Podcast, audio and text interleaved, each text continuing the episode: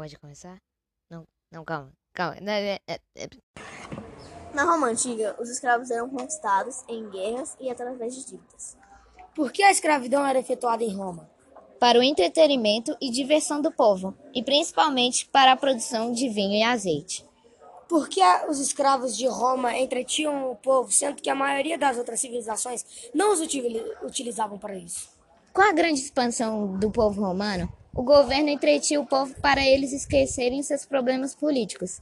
E também, se os escravos gladiadores ganhassem muito reconhecimento e dinheiro, eles poderiam pagar pela sua liberdade. E basicamente, essa foi mais ou menos a escravidão em Roma.